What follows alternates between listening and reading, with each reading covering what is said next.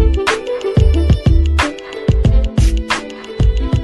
Bienvenido a otro episodio más de Juguito de Nutrición Podcast. Te habla tu host Nayeli Martínez y estoy súper feliz de que me estés acompañando otra semana más por acá en el podcast, donde compartimos todo lo que envuelve salud, bienestar, nutrición para poder ser nuestra mejor versión y sentirnos para vernos bien. En el episodio del día de hoy vamos a hacer el primer preguntas y respuestas del año, así que eso me tiene súper feliz. Y ustedes me han dejado más de 40 preguntas en la cajita que yo dejé en mi Instagram en las historias, así que las voy a estar respondiendo. Espero alcanzar todas, eh, espero también ser lo más puntual no extenderme tanto y de esa manera poder eso hacer tipo conversación, como que ustedes me están haciendo una entrevista y yo poder resolver sus dudas más largo y tendido por acá, porque normalmente en Instagram no me da el tiempo para poder responderlas todas ampliamente como me gustaría, con detalle, con punto y con coma.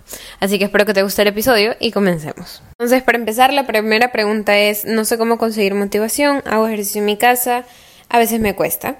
Entonces, aquí vamos a centrarnos en la palabra motivación y la connotación y qué tanto como palo le damos a esa palabra, por así decirlo de una forma como vulgar, ¿no? Qué tanto usamos esa palabra y, y, qué tanto dependemos de esa palabra. Porque a veces nosotros decimos, sí, tienes que tener motivación, es que hoy día me siento motivada, por eso pude hacer X, Y cosa, hoy día me siento motivada, por eso pude cumplir todo lo que me propuse. Y sí, o sea, la motivación es como una, por así decirlo, como un empuje en nuestro día a día que nos permite hacer muchas cosas, más sin embargo no debemos depender de la motivación, porque tenemos que tener algo presente. La motivación no es algo que siempre va a estar aquí, la motivación no es algo algo que va a estar constantemente y una vez que la sintamos se va a repetir diariamente hasta que logremos cualquier objetivo que nos propongamos. Claro que no. La motivación es muy espontánea. La motivación viene cuando tú estás haciendo algo nuevo. Tal vez por eso cuando pruebas un ejercicio en casa, tal vez por eso cuando haces una nueva rutina, tú sientes motivación porque es algo nuevo, es algo que recién vas a empezar a experimentar y tal vez guardar en tu memoria como recuerdos. Entonces ahí sale sí un poco de motivación y tú de pronto te sientes motivado los primeros dos días, los primeros tres días porque estás adaptándote a algo nuevo. Pero luego de que ya termine ese periodo de tiempo, ya enseguida tú empiezas a perder esa motivación porque no es algo nuevo para ti, ya te has adaptado. Entonces no tenemos que depender de la motivación precisamente por eso, porque es como una ola, literal nunca va a estar como de un mismo tamaño, siempre va a venir y se va a ir y va a venir y a veces ni siquiera como que se puede ir pero no regresa. Entonces es muy importante que tú no veas o no dependas de esta motivación mientras puedes ponerte un objetivo o algo porque si depende de la motivación el que logres tú un objetivo, créeme lo que no lo vas a lograr. Así que sí puede ser algo que venga de vez en cuando esporádicamente y que te dé como que un empuje para continuar, lo que a mí personalmente me ha ayudado como que a lograr cualquier objetivo que yo me he propuesto y no como depender necesariamente de la motivación, es ver como el beneficio de esa actividad en mi estilo de vida y a largo plazo. Por ejemplo, normalmente nosotros íbamos a ver el ejercicio, precisamente por la pregunta que me acabas de hacer, Vemos el ejercicio como algo que nos va a traer beneficios estéticos o beneficios externos. Entonces, obviamente lo relacionamos con algo, sí, un estereotipo o cuando sea tal manera o tenga tal talla o tenga tal peso, pues voy a estar súper, súper que bien, me voy a sentir bien, me voy a sentir cómoda. Entonces, nosotros al principio tal vez sintamos motivación por eso, por ese factor, pero después empezamos a perderla, como te comentaba, y lamentablemente, luego, como no vemos resultados inmediatos, porque el ejercicio y una buena alimentación estructurada y estratégicamente aplicada va a requerir paciencia para después ver los resultados. Entonces, como no vemos resultados al principio, claro que se pierde esa motivación porque no estamos sobreestimulándonos constantemente con cambios, tanto físicos como también de prácticas nuevas como el ejercicio. Entonces, a veces hacer ejercicio en casa incluso es mucho más como eh, dependiente de motivación, porque no estás con personas alrededor tuyo que tal vez admiras o tal vez te mueven o tal vez quieres como parecerte a para poder encajar, para poder sentirte bien como lo harías en un gimnasio. Pero entonces ahí va el factor que yo te menciono. Es muy, muy importante que tú veas el ejercicio, que tú veas X objetivo, X hábito que quieres implementar en tu vida, lo veas por el lado mucho más profundo, como yo le digo, la parte interna y el beneficio a largo plazo, no solamente la parte externa, porque yo cuando dejé de ver el ejercicio como algo externo o con, por así decirlo, un objetivo superficial, me desligué de la motivación y dejé de depender de la motivación constante, porque incluso empecé a sentir cosas diferentes empecé a sentir los resultados del ejercicio, pero a nivel energético, a nivel de estado de ánimo. Entonces es algo totalmente diferente y que te hace tener como una visión 360 te hace dar un cambio radical y eso hace que a la larga, cuando tú veas los beneficios de una manera mucho más profunda y de una, de una manera que impacta tu salud, entonces tú dices, bueno, o sea, el ejercicio no solamente es por algo físico que tal vez muchas personas les guste, otras personas no, y eso pues tiene que quedar muy aparte de pero el punto es que ves el ejercicio como una forma de autocuidado. El ejercicio te va a ayudar al manejo del estrés, te va a ayudar a dormir mejor, te va a ayudar a sentir mucha más energía, te va a ayudar a tener un mejor estado de ánimo, te va a ayudar incluso a que aumentes esa productividad, te va a ayudar obviamente a tu salud eh, muscular y a tu salud también de los huesos te va a ayudar a tener unos, por así decirlo, pulmones y un corazón muy, muy fuerte y muy, muy saludables. Y también va a ayudarte a reducir el riesgo de enfermedades crónicas. Y acuérdate que las enfermedades crónicas son enfermedades que son tratables sí, más no tienen una como que 100% solución, así que es muy importante que tú tengas eso presente con respecto al ejercicio y que no tienes que, tienes que verlo como un beneficio a largo plazo.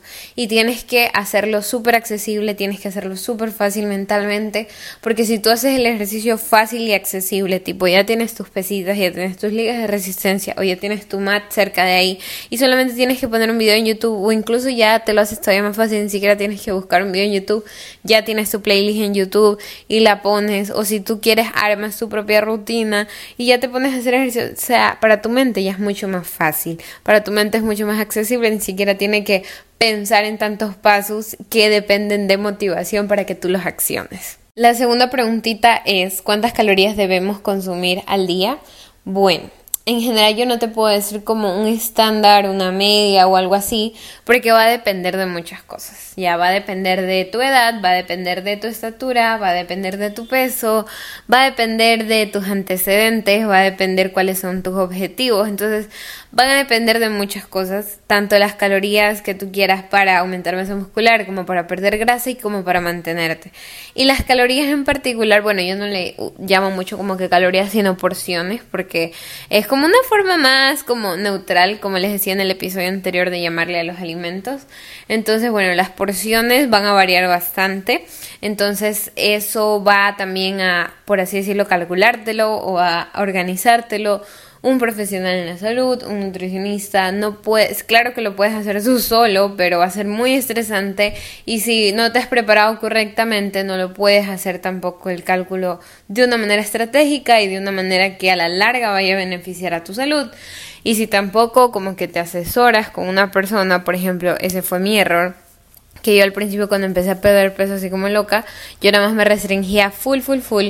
Y luego ya lo que hacía era como que volvía a comer, bueno, mi mala relación con la comida, pero el punto es que como nunca me dijeron ni nunca sabía ni nada, obviamente porque no buscaba ayuda, era que no podemos sostener un déficit calórico por mucho tiempo o no podemos comer nuestras porciones para perder grasa durante un tiempo mm, prolongado más de como tres meses. Eso ya en, en sí va a depender, ¿no? De cuál es tu objetivo. Por eso es muy importante que te asesores con alguien porque si no, ahí tu cuerpo va a entrar en otro estado que va a pausar la pérdida de grasa y va a ser incluso que retengas, por así decirlo, grasa, porque se encuentra en un estado como de supervivencia, porque ya se está adaptando a que tú le estás dando demasiada, eh, en este, no es demasiada, muy poquita comida, ya te estás restringiendo demasiado, entonces ya tu cuerpo va a decir, no, o sea, esto va a seguir de largo, no es como un ratito nomás que nos pasa, no, esto va a seguir de largo, así que es hora de simplemente apagar la pérdida de grasa, que no es una función que necesitamos sí o sí para sobrevivir y empezar incluso a retener ciertas cosas o a enlentecer absolutamente todos los sistemas porque necesitamos ahorrar energía.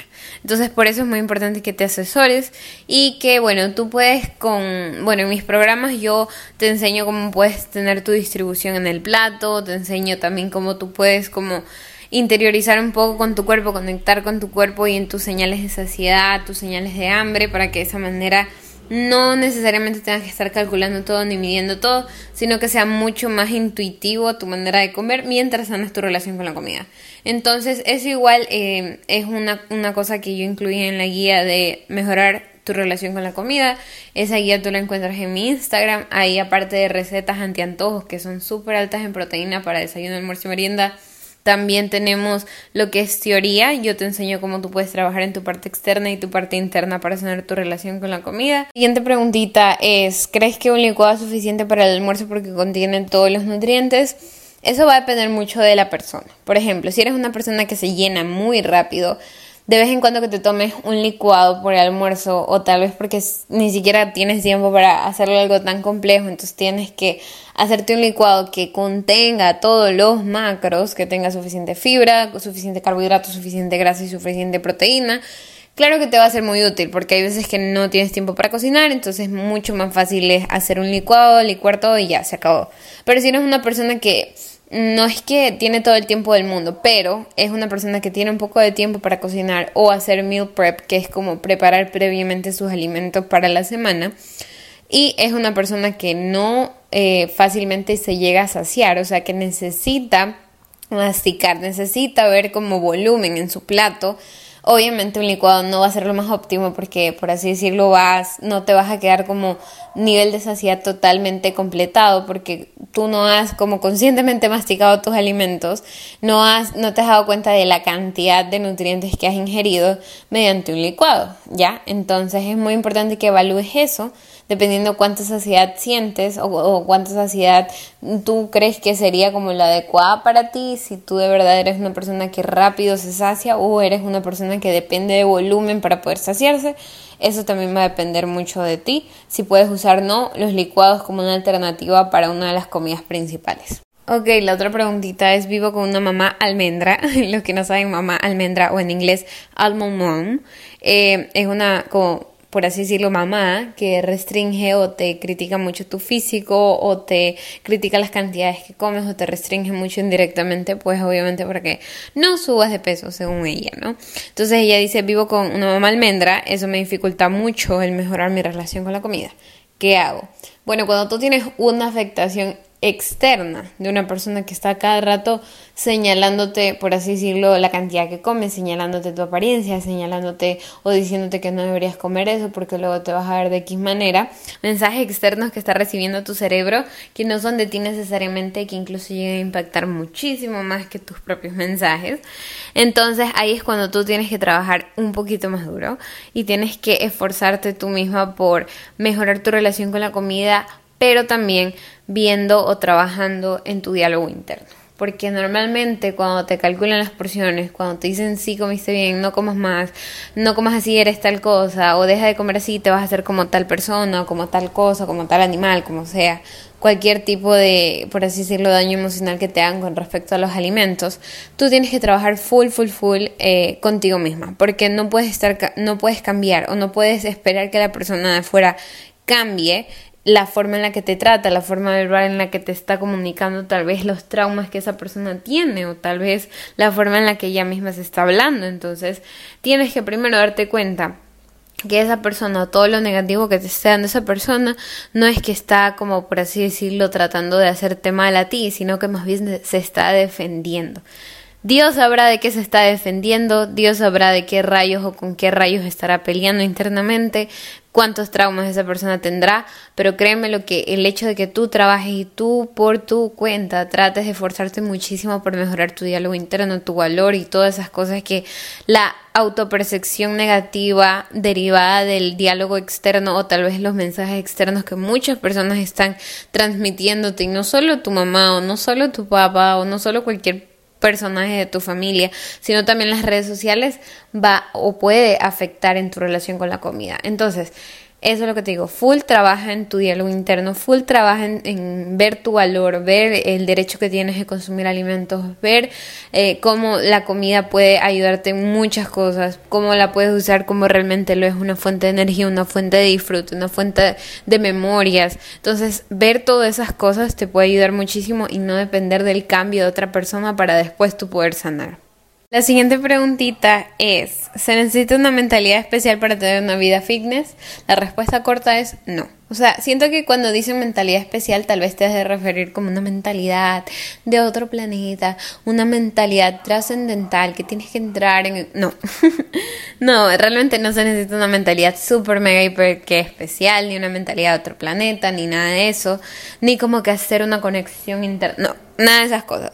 Para empezar una vida fitness empezar un estilo de vida saludable, tienes que tener un enfoque, ¿ya? Un enfoque como de ejecución bien establecido, estratégico y obviamente que sea saludable.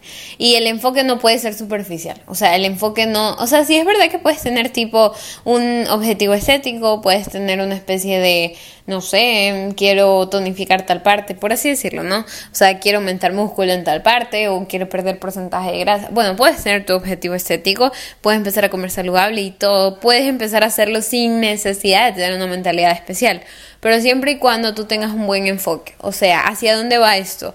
Aparte de que yo quiero verme así de X manera, ¿qué satisfacción interna me va a traer eso a mí? O sea, aparte de eso externo, qué cosa interna estoy tratando de perseguir, que tal vez puedo estar trabajándola mientras yo puedo también estar trabajando mi parte externa. Entonces, no necesariamente tienes que estar full trabajado internamente para luego empezar a hacer algo externo. Puedes trabajar las dos cosas simultáneamente porque no es necesario como que hacer pausa, que normalmente muchas personas nos han inculcado esto. Sí, hay que hacer una pausa, hay que pausar para sanar. O sea, sí, sí es necesario pues obviamente darte tu descanso, respetar el descanso y todo. Pero mientras la vida sigue, mientras las cosas continúan, siguen andando, siguen rodando, es importante que tú también empieces a darte tiempo para ti, pero tampoco significa que dejes de lado tus responsabilidades o que dejes de lado las cosas que llegan a impactar en tu día a día, en tu vida y que representan cosas importantes para ti.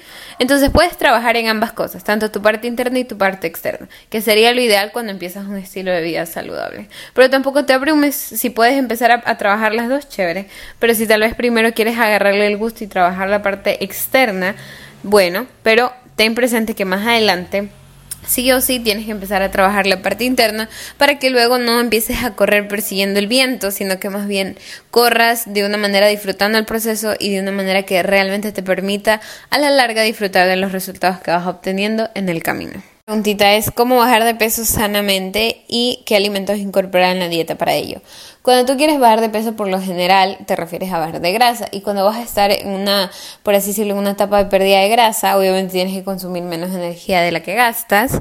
Y eso también compromete un poco tu masa muscular. Entonces, lo que mejor puedes hacer tú para bajar de peso sanamente es no hacer un déficit calórico agresivo, así que hacerlo leve, mientras trabajas el entrenamiento de fuerza, o sea, trabajas tus músculos. ¿Por qué? Porque eso te va a permitir proteger tu masa muscular, eso te va a permitir también eh, no solamente a la larga perder, perder grasa e incluso porcentaje de músculo, sino también hacer que tu cuerpo eh, utilice la energía de una manera mucho más eficiente porque tu músculo también consume energía al momento de repararse y cuando está en reposo.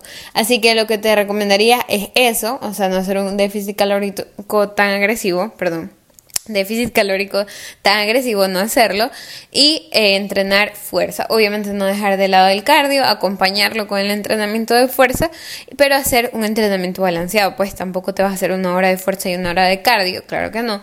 Te puedes hacer, no sé, un ejemplo, unos 30 minutos de fuerza y unos 10 o 15 minutos de cardio y eso puedes como irlo saltando días dependiendo de tu disponibilidad. ¿Y qué alimentos incorporar en la dieta para ello? Cuando vas a bajar de peso o vas a estar en una pérdida de grasa, normalmente lo que más eh, se recomienda es tratar de ver el volumen, porque cuando tú empiezas a bajarle las porciones, lo que tú ves en tu plato es menos comida. Y, eso puede crearte pues una mala relación con la comida porque empiezas a entrar esa mentalidad de restricción. Así que lo que mejor puedes hacer es buscar alimentos que en bastantes cantidades te aporten poca energía ya, esas son como las fresas o todo lo que es frutos rojos y también los vegetales. Entonces, por eso que cuando mandan a, pérdida de grasa o pérdida de peso, siempre incluyen bastante volumen por medio de los vegetales y ciertas frutas como los frutos rojos. Así que esos serían como los más ideales porque van a tener una menos cantidad de energía que te van a aportar pero en cambio tú vas a ver mucho más volumen, entonces visualmente como que no te vas a sentir en una pérdida de peso. Pero si tú obviamente tienes antojos durante el día o sientes como esta necesidad de restricción o de verdad te sientes súper débil, esa persona que te hizo esa dieta o tú mismo que te la estás auto, por así decirlo, haciendo, autorrecetando, es algo contraproducente, es algo negativo y no debería estar pasando. Bueno, la otra preguntita es si aún el suero de leche tiene proteína y si también cae mal tanto como la leche. Si tú tienes intolerancias con la lactosa o tienes problemas gastrointestinales relacionados con la leche, lo mejor sería que evites ese tipo de proteínas o productos que contengan ese tipo de proteína. Pero si no lo tienes, pues puedes consumirlo, pero te tienes que asegurar que ese producto no sea añadido con grasas o carbohidratos que únicamente sea proteína, porque si no, no vas a estar, por así decirlo, teniendo un control o no vas a poder como administrar bien tu consumo de proteína durante el día porque se están adicionando otros macros u otros, por así decirlo, eh, compuestos que se le añaden cuando se la está fabricando que realmente no, no cumplen el objetivo final por la cual tú la compraste y tampoco, o sea, va a ser un poco más engorroso el proceso de ver que todas tus porciones de macros estén bien cumplidas durante el día. Entonces, como te decía, si tienes algún tipo de intolerancia, mejor evitarla porque igual es derivado de la leche y puedes buscar proteínas eh, completamente aisladas que solo sean proteína proteína así magra magra eh, de sus moléculas y que también existen muchas proteínas veganas una que te full recomiendo es Tribu Nutrition y también Agua Nutrition. Agua Nutrition se escribe A-W-A Nutrition y son súper completas. El perfil de aminoácidos completo es fácil de digerir, no tiene ningún tipo de azúcar, además que tiene probióticos y minerales y es completamente vegana. Así que si tienes algún problema, alguna mm, intolerancia a ciertas proteínas de origen animal, te cae increíble o si eres una persona que lleva o sostiene una alimentación vegana o vegetariana, queda perfecto ahí. Yo literal soy fan de esa proteína y por eso también tengo mis códigos de descuento. Si tú los quieres usar cuando las vayas a comprar y tener tu descuento, puedes usar para las proteínas de tribu Martínez Tribu 2024 y para las de agua Martínez AWA 2024. Oli, es normal que cuando vuelvo a consumir azúcar y sal me salen granitos o me dé pereza. Bueno, normalmente eh, cuando uno empieza su estilo de vida saludable, pues tiene que restringir todo: sal, azúcar, todo, absolutamente todo.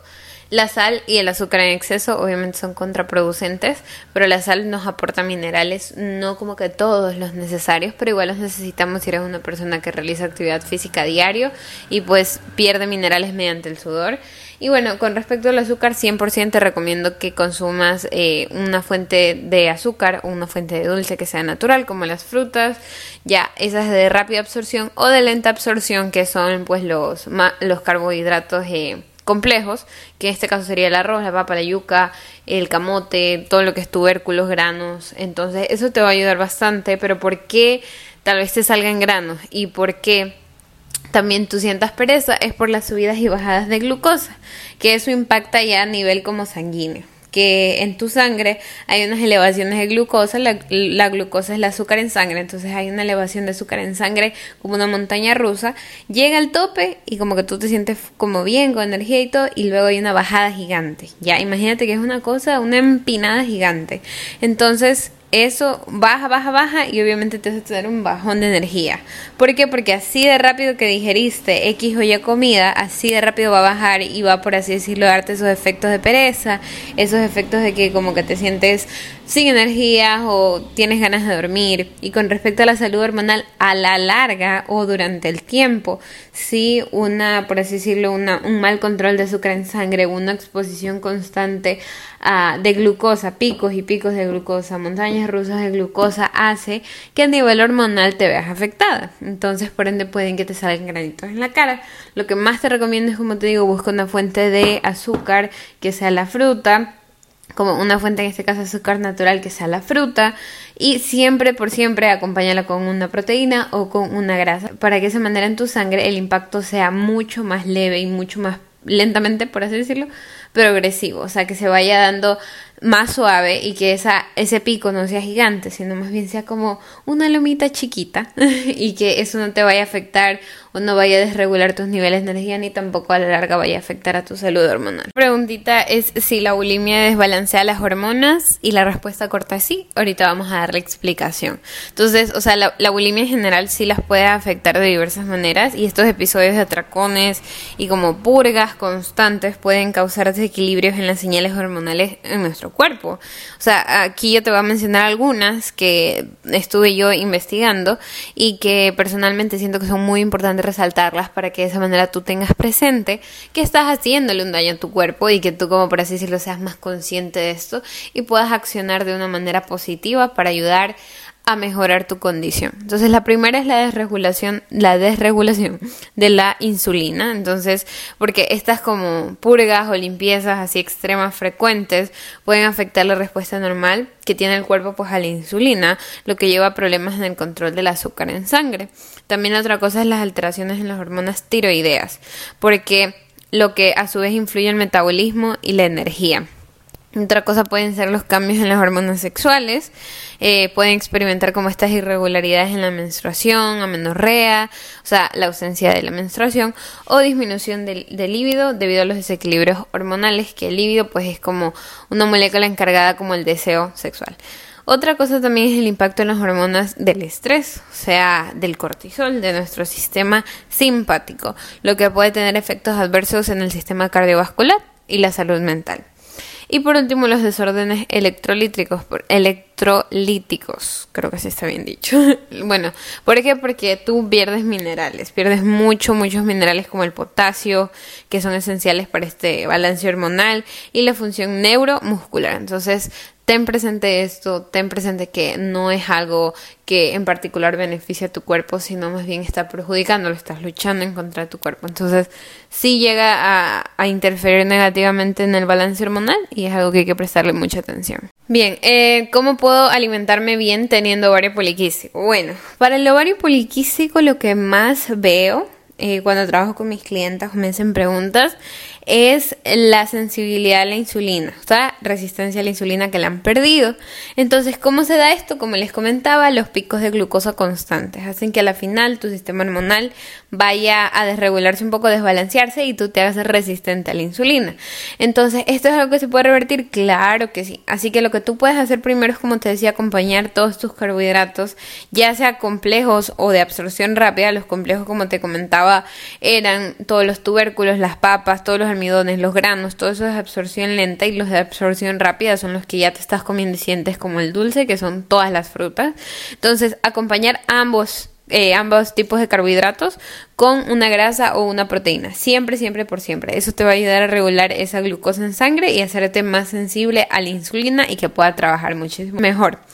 Otra cosa es que eh, muchas personas les ha funcionado el inositol como suplemento, así que si tú puedes investigar un poco acerca del inositol y si aplica o no en tu caso, eso te va a ayudar bastante. Puedes consultarlo con tu eh, practicante de, en este caso de salud, que tú tengas al, al, acceso, que también tú confíes y que te pueda guiar de una manera mucho más estratégica en tu proceso. Ya, tener una alimentación antiinflamatoria, una alimentación en la cual tú le dices a tu cuerpo estamos bien, estamos tranquilos, estamos a salvo, le va a ayudar a tu cuerpo poder desinflamarse, poder regularse y también poder no estar total todo este tiempo como estresado, estresado, que incluso el estrés también llega a perjudicar negativamente a las personas que tienen síndrome de ovario poliquístico o SOP. Así que es muy importante tener eso presente y también lo que ayuda bastante es el vinagre de manzana en ayunas o el vinagre de manzanas antes o después de las comidas. Ha ayudado mucho a mis clientes a mejorar esa condición que tienen e incluso también sentir menos antojos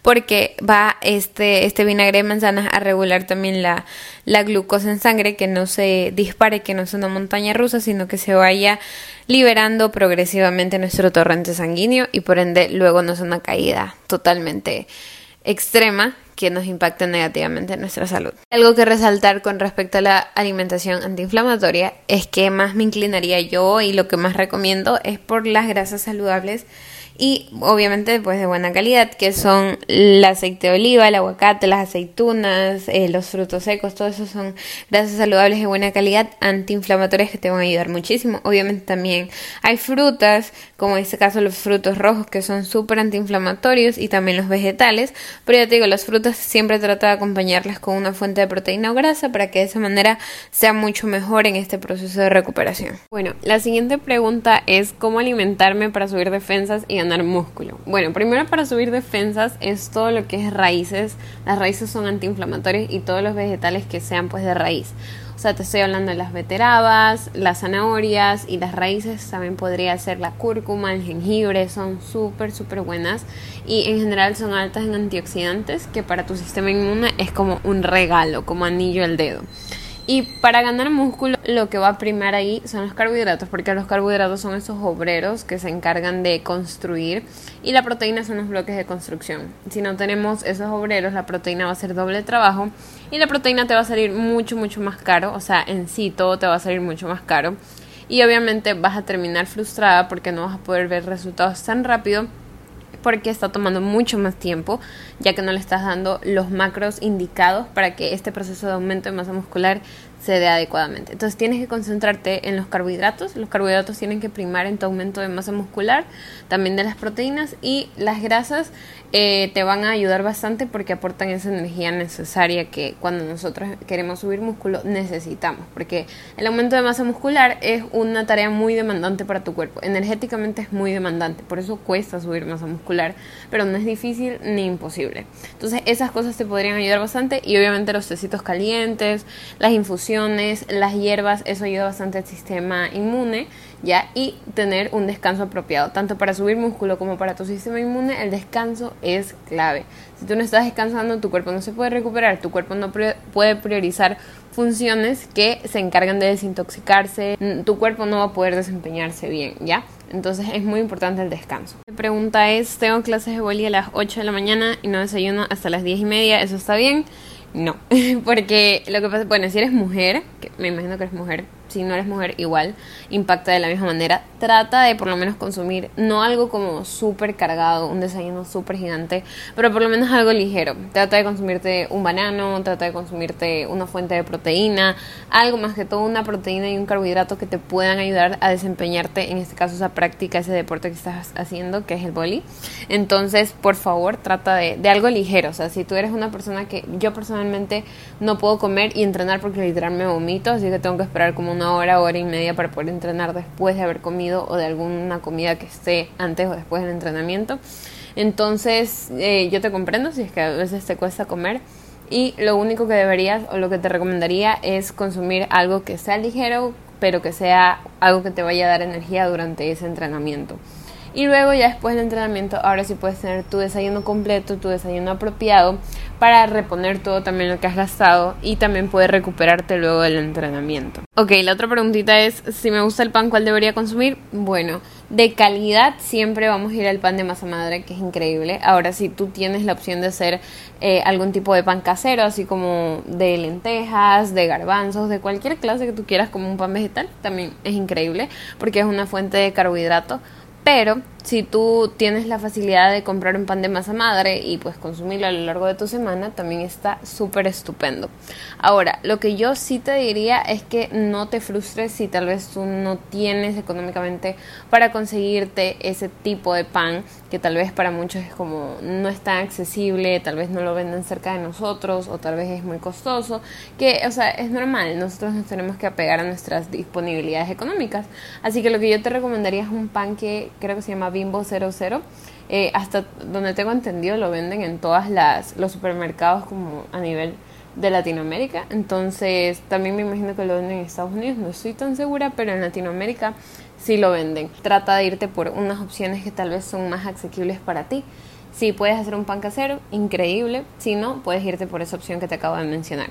Muy bien, siguiente pregunta. ¿Qué tipo de endulzantes naturales recomiendas? Bueno, en lo personal puedes optar por fruto de monje o o sea, es conocido también como monk fruit, o si no, también stevia. Pero asegúrate, por favor, te lo suplico, que solamente sea stevia, que no le hayan agregado que eritritol, que otro tipo de aspartano, cosas así, nada de esas cosas, solamente stevia, 100% de las hojitas de stevia, eh, obviamente el extracto de esas hojitas, y también el monk fruit que sola sea fruta de monje, porque a veces como que si te ponen de frente endulzante de fruto de monje, o endulzante de stevia y todo, pero por atrás te están agregando ni se cuántas cosas para abaratar el producto y eso no queremos. Bien, ahora dice la otra pregunta, ¿qué es el aceite vegetal y por qué dicen que es dañino? ¿Hay otro tipo de aceite saludable para freír? Bueno, el aceite vegetal en general es, eh, ha pasado por procesos que en sí han dañado su composición inicial y por eso es que se vuelven más dañinos. Por ejemplo, los exponen a altas temperaturas, obviamente a la luz, y esto genera una oxidación a largo plazo y que genera compuestos perjudiciales, como por ejemplo los aldehídos radicales libres que se asocian con efectos negativos para la salud humana.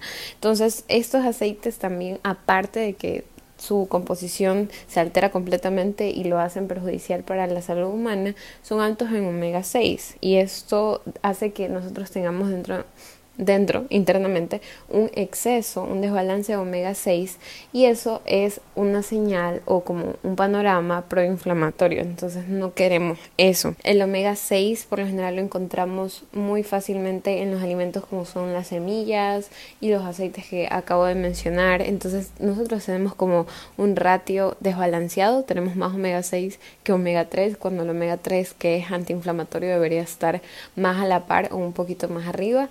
El omega 3 pues lo encuentras en todos los pescados y también en ciertas semillas como las de chía.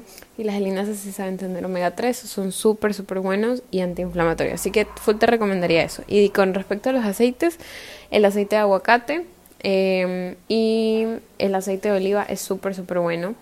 Además, si tú puedes conseguir ghee, que es mantequilla clarificada, eso también sería increíble.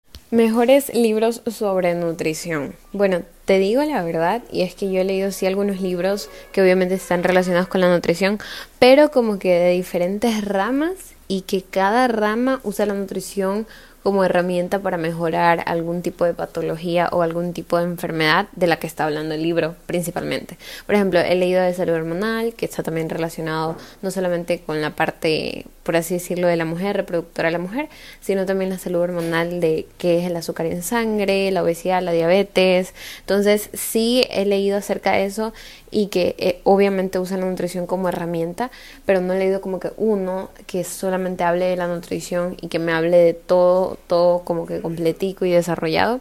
Pero lo que sí tengo ganas de comprarme un libro que me imagino que está dirigido a eso y que te podría recomendar que te leas porque ya lo he visto que lo recomiendan bastantes profesionales en la salud en esa rama. Es uno que se llama Deep Nutrition o Nutrición Profunda, o sea, Profunda Nutrición.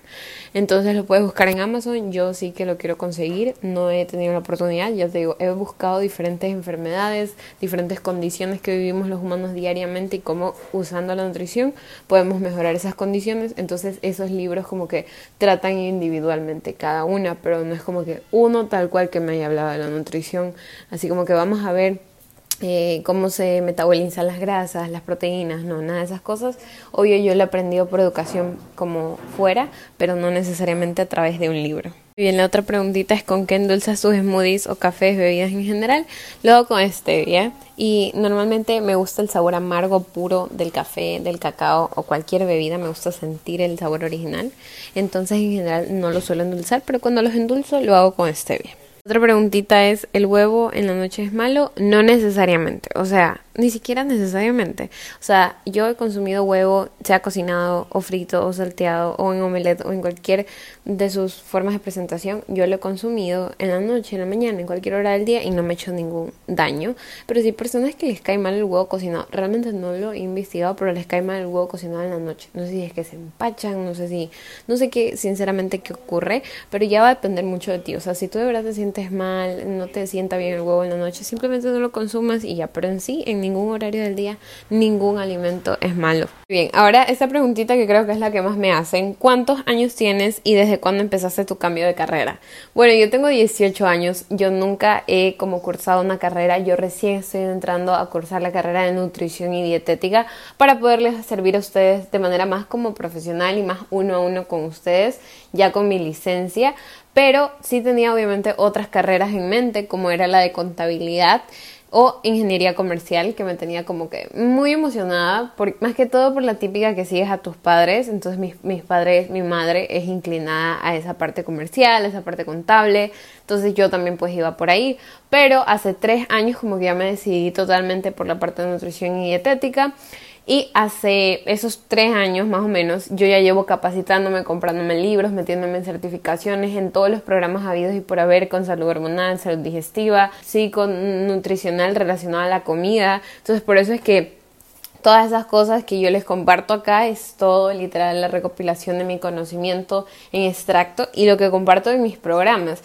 Aunque yo soy sincera y transparente con ustedes, como no tengo mi licencia todavía, eh, yo sí trato de hacer mis programas, trato de hacer mis guías y todas esas cosas algo que realmente les ayude, algo en la práctica. No es algo como que full personalizado que yo les haga su dieta y su plan alimenticio ni nada, pero son herramientas que a mí me han funcionado hartísimo, hartísimo, sin necesidad de estar ahí a la par con un profesional en la salud, que tal vez a veces sí es costoso. O sea, yo personalmente siento que en el futuro eh, no viviría obligando a mis pacientes, claro, que tengan sus chequeos y esas cosas como eh, para ver el seguimiento y cómo van avanzando en su alimentación, pero sí trataría de independizarlos a más no poder de su estilo de vida, que ellos mismos vean cómo pueden cuidar su salud, que ellos mismos traten de ser como eh, responsables de, de honrar su salud, de hacer elecciones alimenticias alineadas con sus propósitos. Entonces, mucho relacionado con la educación.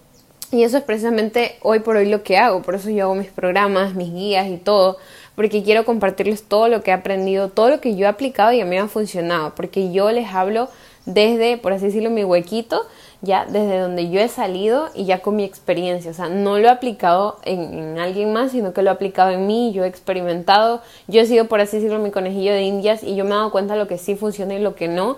Y también se lo he recomendado a los demás y ellos lo han comprobado. Entonces, por eso es que yo lo, lo hago como un resumen, un extracto y lo pongo en mis programas, pero lo pongo de una manera súper completa, súper acompañada, para que ustedes tengan esas herramientas prácticas. Y por eso es que por ahora eso es como que la forma de trabajar con si alguno de ustedes está interesado en trabajar conmigo, si alguno de ustedes quisiera como ir más, profundizar más en todo lo que yo les comparto, mis programas siempre van a estar ahí.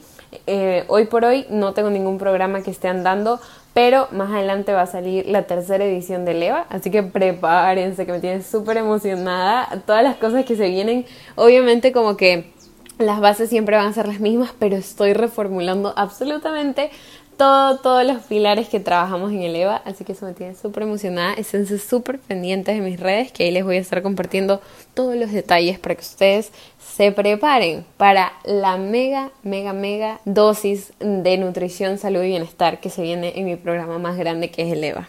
Muy bien, la otra preguntita es ¿cómo puedo evitar que se me antoje algo dulce justo después de comer como un postre o algo así? Primero, que tus comidas sean altas en nutrientes y saciantes. Cuando tu comida no es alta en nutrientes y no es saciante, claro que vas a como que querer algo dulce luego. Ahora, que quieras algo dulce luego no está mal, no es que estás dañado ni nada de esas cosas. Entonces lo que tú puedes hacer es consumir tu grasa saludable, tu proteína y tu carbohidrato saludable, rico en fibra. Entonces tú consumes eso y luego de, en vez de querer un postre o algo necesariamente eh, adicionado con una azúcar simple, puedes tú optar por una fruta. Entonces, que la fruta sea tu postre, porque igual tú necesitas esos minerales, esas vitaminas que te traen las frutas en general, toda esa fibra también que te trae la fruta. Entonces no estás consumiendo solo azúcar o solo algo dulce y ya, sino que estás consumiéndolo con todos sus pétalos que están llenos de muchas cosas que te pueden beneficiar a ti internamente y obviamente luego se refleja en tu exterior. Muy bien, la otra preguntita es, la gente dice que me veo muy flaquita, pero creo que como muy bien y soy atleta. Bueno, normalmente las personas, bueno, personalmente a mí, muchos cuando yo estaba como por así decirlo, más tonificada, porque ahorita estoy como en mi etapa de volumen, porque he estado enfocándome en construir masa muscular, pero cuando yo estaba un poquito más tonificada, por así decirlo, no se me veían un poquito más los músculos, las personas sí me decían, uy, estás muy flaquita, o uy, tal cosa. Y no es que lo hacen a mal, unas sí pueden ser malintencionadas, pero otras no directamente lo hacen a mal, pero si tú quieres subir músculo o si tú de pronto tienes una meta estética y ya, pero no lo hagas por los demás, sino que hazlo porque tú de pronto quieres mejorar tu composición corporal, entonces quieres tener más músculo para tener eh, más agilidad, para cuidar tu salud ósea, para etcétera, etcétera. Entonces, si tú quieres hacer eso, adelante. Y lo que tú puedas hacer, como ya comentaba, para subir músculo y, hacer que este aumento de masa muscular se dé de manera efectiva, siempre va a ser, van a primar los carbohidratos, las proteínas y obviamente las grasas, pero los carbohidratos van a ser esos constructores, esos que te van a dar energía y obviamente las grasas también, para que tú puedas construir la masa muscular. Y obviamente el estímulo del músculo. Si solamente corres, si solamente haces cardio, no estás estimulando tu músculo, sí estás estimulando tu corazón y obviamente la, tu salud cardiovascular está increíble, pero si tú no la estás estimulando con entrenamiento de pesas, entrenamiento de fuerzas o resistencia, es muy complicado que tú puedas aumentar masa muscular como que ah, de manera como más notoria y no tan a largo plazo. Otra preguntita es cómo dejar de comer por ansiedad y bueno, creo que está también conectada otra que dice cómo dejar de comer chatarra por ansiedad. Primero, tú algo estás cubriendo con esa chatarra, algo está derivando esas ganas de comer por ansiedad. Yo necesito que evalúes dos partes y que yo siempre, eh, bueno, más que todo en la guía de mejora tu relación con la comida, he profundizado bastante en la parte de como el autoexamen, evaluar la parte interna y la parte externa, así la he dividido en mi guía para mejorar la relación de la comida. Si tú la quieres, puedes ir a mi Instagram pero en como términos simples y como una esencia, es que normalmente en la parte externa nosotros tendemos a no nutrirnos de la manera correcta o si no, la, la calidad de comida que nosotros estamos ingiriendo no es de buena calidad o no tenemos comidas completas, o sea, no está el carbohidrato, la grasa y la proteína en nuestras comidas como principales presentes, ni tampoco son altos en nutrientes, o sea, porque estés comiendo un carbohidrato de baja calidad, una, bueno, una proteína de baja calidad o sino una grasa de baja calidad. Entonces, va tanto la densidad nutricional como la como estructura de tu plato, la distribución nutricional en tu plato. Esas dos cosas tienes que evaluar en la parte externa y en la parte interna tienes que evaluar qué estás tratando de cubrir con esa como desesperación por comer, de qué estás huyendo o qué está desencadenando eso. Son preguntas claves que necesito que respondas sinceramente para que luego puedas decir, ok, si yo quiero esto, ¿por qué no me estoy dando eso y más bien lo estoy cubriendo con la comida? O si una situación está desencadenando que yo coma excesivamente X alimento, ¿cómo yo puedo en vez de eso buscar la solución a esa situación en vez de como poner todo el peso sobre la comida. Entonces, esa es una manera en la que tú evalúas tu parte externa y tu parte interna. Y si tú evalúas ambas, si tú te dedicas tu tiempo para poder ver en qué cosas tú tienes que hacer ciertos ajustes, créeme lo que va a mejorar muchísimo esos antojos, esa parte desesperada de comer, que realmente está haciendo un ciclo frustrante y negativo con tu relación con la comida. Bien, otra preguntita acá es, ¿cómo se llama tu delineado y cómo saber cuál es el ideal? Perdón, eres perfecta. Uy, gracias. Se sonroja en Nayeli Martínez. bueno, te cuento que mi delineado, o sea, yo sinceramente como que me ajusto, ¿sabes? Como que el, el que sea plumón o el que sea como punta así en B, es perfecto para mí. Y que sea prueba de agua. Sabes que yo antes usaba uno que no era prueba de agua y yo le subí en mi Instagram. Yo literal parecía que había llorado ni sé cuántas muertes ese mismo día. Te lo prometo. Horrible, me veía devastada cuando me ponía a hacer ejercicio porque yo me maquillo en el día. No me quito el maquillaje para hacer ejercicio porque yo entreno en la tarde. Entonces, bueno, ajá. Yo parecía demacrada, horrible. Así que yo me cambié por un delineador que es a prueba de agua. Pero el que yo uso creo que es de mm, Vogue. Vogue creo que así se llama. Solamente dice eyeliner y a prueba de agua. Y se acabó. Y de ahí yo lo que hago es, mi, mi técnica es como que primero de la parte de abajo del ojo, desde ahí agarro hacia arriba, hacia la dirección de mi ceja y luego ya cuando tengo el rabito, por así decirlo, lo uno con la mitad de mi ojo ya hacia, hacia la punta que, que hice. No sé si me estoy explicando bien, no sé si me estás siguiendo solamente con un audio, pero sí lo he explicado en mis historias, luego lo voy a explicar, así que ahí te voy a enseñar cómo lo hago y estate pendiente para que lo veas por allá. La otra preguntita es, si quiero aumentar mi masa muscular pero tengo grasa visceral, ¿qué es lo más óptimo en cuanto a la dieta?